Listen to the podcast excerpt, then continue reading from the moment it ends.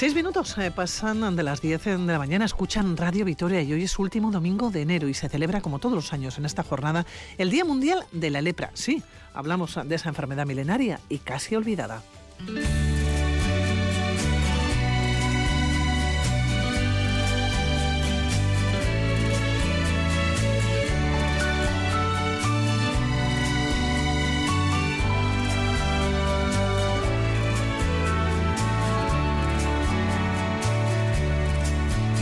I can see what you're looking to find in a smile on my face. El objetivo, concienciar sobre la enfermedad y reducir el estigma contra quienes la padecen. Hablamos de una enfermedad minoritaria, pero que sigue existiendo. Cada día se siguen detectando 385 nuevos casos de lepra en el mundo, a pesar de que la enfermedad tiene cura desde hace cuatro décadas. Así comenzamos viajando hasta el Sanatorio de Fontilles. El director médico es un vitoriano, José Ramón Gómez Echevarría, pero antes Rosa Ortiz Mendivil nos va a acercar esta enfermedad que ha sido la protagonista durante años de noticias y de películas. Comenzamos.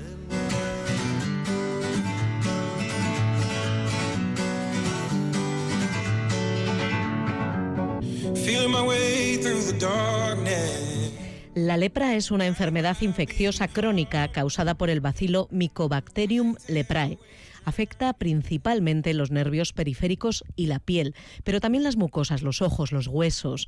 Es una dolencia que lleva miles de años entre nosotros, más antigua que la sífilis, por ejemplo, y forma parte de las enfermedades estigmatizadas. Se consideraba incluso un castigo divino. A ello han contribuido en parte el cine y la televisión, que habitualmente presentaban a quienes padecen lepra como personas excluidas. En Ben-Hur, la superproducción norteamericana ambientada en la provincia romana de Judea en tiempos del emperador Tiberio, Charlton Heston, Judá Benur, se quiebra al saber que su hermana y su madre viven en el Valle de los Leprosos. Me dijiste que habían muerto. Así me lo pidieron. No debes buscarlas más, Judá. Hazlo por ellas. Nunca verlas. Ya vienen. Judá, ámalas de la manera que necesitan ser amadas. No las mires. Que, que, sea como si nunca las hubieras visto. Por favor, Judá. Molokai, la isla maldita, es una película española dirigida por Luis Lucía en 1959 que narra la vida de San Damián de Molokai con una comunidad de leprosos en una isla de Hawái a finales del siglo XIX. La goleta todo trapo parecía huir alejándose de aquellos acantilados fatídicos. Iba hacia el mundo mientras el sacerdote se adentraba en otro mundo. De pronto se detuvo. Algo había ante él y su alma dejó de sonreír. Ningún hombre sano había visto jamás el poblado de los leprosos, infierno anticipado, cubil de alimañas en perpetua desesperación. Entre las sombras de la noche y de las almas se destacaba la figura blanca del que traía un mensaje de paz y de amor. Oiga, escúcheme, por favor. ¿Qué quiere? Hablar con alguno de vosotros. ¿Quién os manda? El que puede. Y ahora Plug y los suyos. ¿Dónde podría encontrarles? Sígueme. Otras disciplinas artísticas como la pintura también han retratado a personas con lepra. Hay quien lo interpreta así en el cuadro Los lisiados del artista holandés del Renacimiento Pieter Bruegel el Viejo. En el Museo del Prado puede verse un óleo sobre lienzo de Zacarías González Velázquez del siglo XVIII en el que aparece San Francisco abrazando a un leproso. Hoy día la lepra es una enfermedad curable. Si es tratada en las primeras fases, además, puede evitarse la discapacidad, subraya la Organización Mundial de la Salud.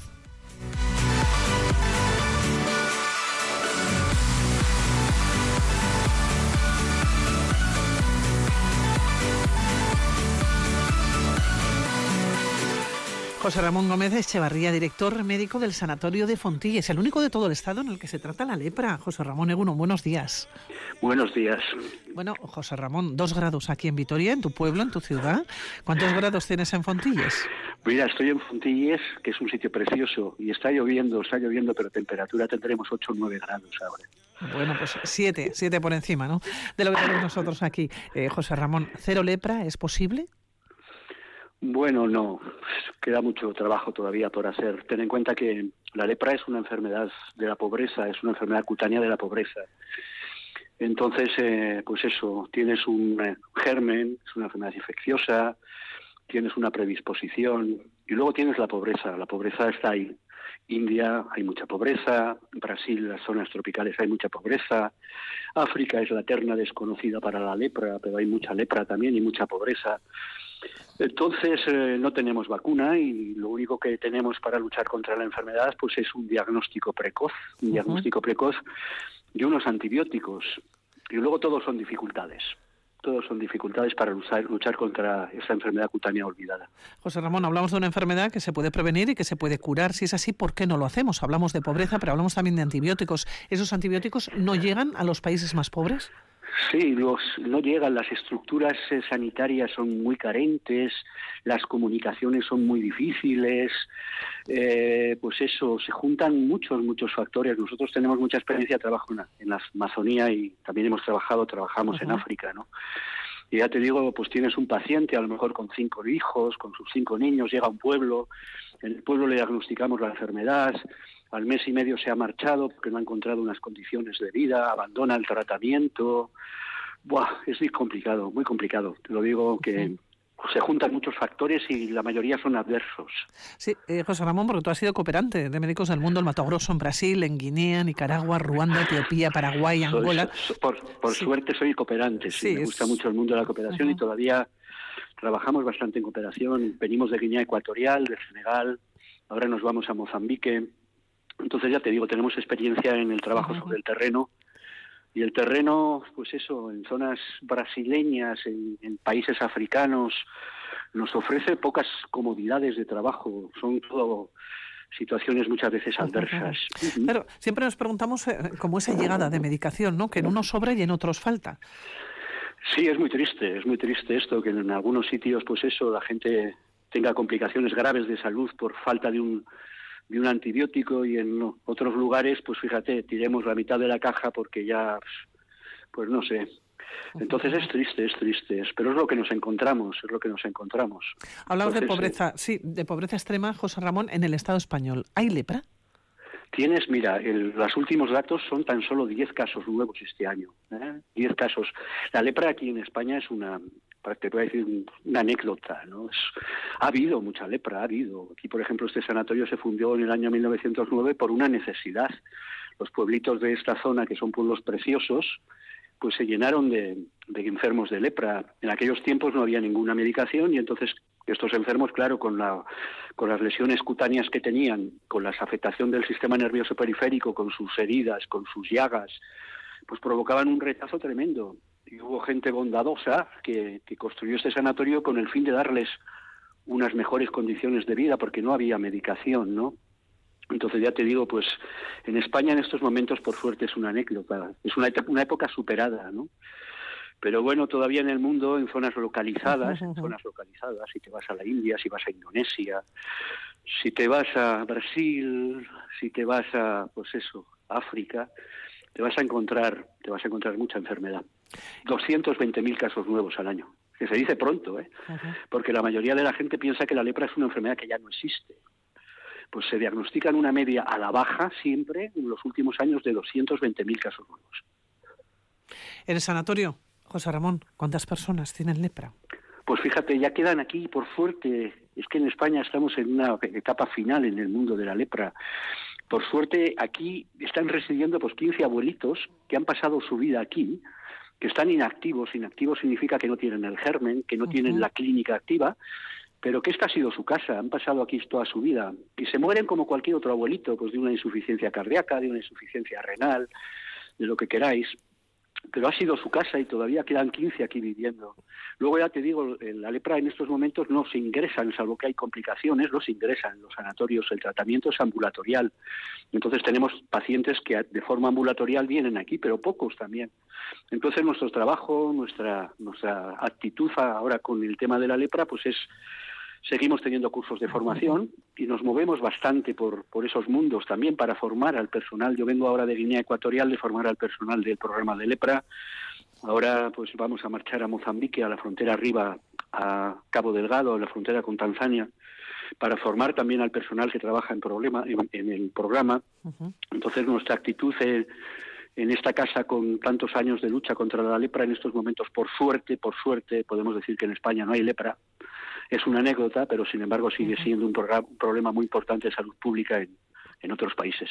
¿Cómo termina un médico vitoriano en un sanatorio donde se trata la lepra, José Ramón? Porque Pues es toda la vida, una, ¿no? Es una historia bonita porque yo aparecí por aquí de voluntario. Había mucho voluntariado en vasco que venía aquí a Fontilles, mucho voluntariado.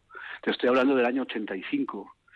Y entonces, pues fíjate, aparecí, aparecí por aquí como voluntario. Cuando llegué, pues sí, yo conocía bien un poco la afectación del sistema nervioso periférico y tal. Y estando aquí, los médicos de aquí me ofrecieron trabajo. Entonces firmé un contrato de tres meses y llevo pues 37 años en esta casa. Me han ido renovando poco a poco. ya te digo. Y no, y, no, y no te has planteado nunca el eh, cambiar de trabajo. Estás, eh, eres un médico apasionado de lo que haces, ¿no? Hablamos de, de la lepra. Hombre, qué, qué- qué curioso, ¿no? No, es que es, es un tema, fíjate, aquí pues yo llegué y que pues eh, eh, he tenido una- un trabajo con, con pacientes. La lepra, como mínimo, hay que dar una medicación durante un año, ¿no? Entonces, pues cuando llegué aquí, pues había pacientes todavía activos, tenían que estar en el sanatorio. Entonces, tu- tus pacientes, al fin y al cabo, pues, siempre han sido tus, tus amigos, ¿no? Entonces, también tenía muchas ganas de, de viajar y trabajar como cooperante. Y tuve la suerte también, tuve la suerte, porque me ha gustado mucho el mundo de la cooperación, de, de que me mandaron médicos del mundo, me mandó a, al Mato Grosso, estuve con años con Pedro de Casaldáliga, con el teólogo de la liberación, que fue propuesto para el Premio Nobel de la Paz, cuando se lo dieron a Rigoberta Menchú. Yo he trabajado siempre en cooperación como médico, lo que pasa que, claro, saliendo de Fontilles, con mis antecedentes de Fontilles siempre le he dado una pequeña dedicación, bueno, una pequeña no, una importante dedicación al mundo de la lepra. Entonces, cuando, cuando hemos trabajado por esos mundos, hemos trabajado también con una especial dedicación al mundo de la, de la lepra. Y en aquella zona, fíjate, en el Mato Grosso diagnosticamos 1.800 casos nuevos. ¿eh? Entonces, cuando viajo por ahí, viajo como cooperante médico, pero la lepra la llevo ahí, la llevo y soy un, soy un, un profesional de esta casa que, que es una casa con una historia preciosa. Oye, José Ramón, hay muchos médicos sanitarios también eh, que mm, se implican de alguna manera a día de hoy, eh, en este 2023, que llaman a Fontilles, eh, que quieren tener formación como profesional y que van a estar en contacto con esta enfermedad. ¿Cómo se preparan de alguna manera? Y no sé si hay eh, muchos sanitarios eh, que quieran prepararse para estar en contacto con esta realidad, con esta enfermedad, y cómo se preparan. Sí, mira, aquí tenemos eh, tenemos cursos de formación tanto para personal paramédico, que son enfermeros, auxiliares, farmacéuticos, fisios. Sí, sanitarios y tenemos, en general, sí. y, ten- y tenemos cursos para, me- para médicos, para médicos, residentes de dermatología. Entonces, eh, nosotros tenemos cursos aquí que los hacemos todos los años. Uno tiene ya 58 años, el otro tiene 65 años. Y luego también en España hay unos másteres de medicina tropical muy buenos. Entonces, los másteres de medicina tropical de Madrid, de Barcelona, vienen por aquí a dar las clases de, de dermatología tropical y de lepra y de úlcera de Buruli, que también trabajamos. Entonces, nuestra labor de formación creo que es muy interesante y es importante para todos estos médicos que tienen esa vocación un tanto de trabajo fuera de, de nuestras fronteras de España. Hablando de cooperante, por cierto, en un futuro cercano se erradicará la lepra. Pues mira, al, al tenemos- 100%, sí. No, tienes, mira, es que solo tenemos dos armas, el diagnóstico precoz. O sea, yo cuando trabajo por esos mundos me gusta diagnosticar casos que están recién iniciados en la enfermedad, ¿no? Y tenemos esa, esa, esa carta, el diagnóstico precoz, y tenemos el tratamiento. En el año 1941 se descubrió la el primer antibiótico útil contra la lepra. Ahora tenemos alguno más, ¿no? Pero ya te digo, solo tenemos dos armas, el, el diagnóstico precoz, no tenemos vacuna, eh, trabajamos en, en- en- zonas sanitarias con una estructura muy deficiente, muy deficiente. Te metes en zonas, pues eso, rurales, africanas, te metes en la Amazonía, wow, y, claro, no, no hay, no hay una estructura sanitaria, todo son dificultades, la comunicación, el aspecto social de los pacientes, eh, los métodos de diagnóstico, juegas con muy pocas cartas. Entonces, bueno, vamos lento, vamos lento, vamos lento. Y todavía queda mucho para erradicar esto. Uf, Pero se no- intentará. ¿Eh? Se intentará. Se intentará, sí, ahí queda pendiente. ahí queda pendiente, ya te digo, yo soy un poco pesimista. Queda tiempo, queda tiempo para erradicar la lepra. En un día como el de hoy, el Día Mundial de la Lepra, habrá personas que nos estén escuchando y dirán, bueno, pero esa enfermedad está prácticamente olvidada, está erradicada, es una enfermedad milenaria. Claro, ¿qué, dirías a todas las personas que ahora mismo nos están escuchando? Es que el concepto de lepra es un concepto, pues eso, la, mucha gente piensa que la lepra no existe y, y te vuelvo a repetir, son 220.000 casos nuevos. Muchas veces la, piensa, la gente piensa que la lepra es muy contagiosa cuando es poco contagiosa. Hay que tener una predisposición, hay que tener un contacto íntimo, hay que estar en situación de pobreza la mayoría de las veces. Y luego la mayoría de la gente piensa que la lepra no tiene tratamiento. Cuando tenemos tres antibióticos maravillosos, que si los utilizamos pronto, pues nos van a ayudar mucho en el control de la enfermedad.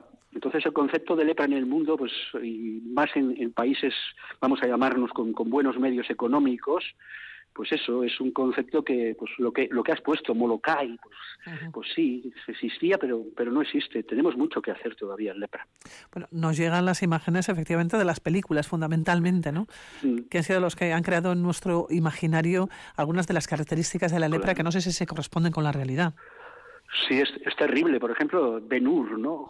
Benur todos lo tenemos en la cabeza. Las imágenes de los leprosos en las cuevas, la imagen, las imágenes de Molokai, Molokai, la película que estabas hablando del año 1959, muestra muy bien cómo el, el, padre Damián se contagia de la enfermedad.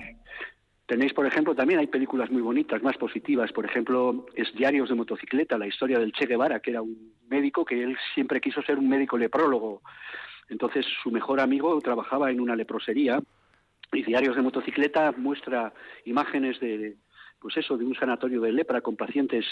Otra, otra película bonita, bonita que ha salido en los últimos tiempos es una pastelería en Tokio, que es una película que también aparece una enferma de lepra, eh, verídica y es positiva, pero es que la, la, generación nuestra, por lo menos la generación mía, las imágenes que tenía de lepra eran terribles. eran las de Benur, fundamentalmente. De Benur eran las de Benur. Benur da miedo. A mí todavía, fíjate, cuando la pongo, me da un poco así de patatús.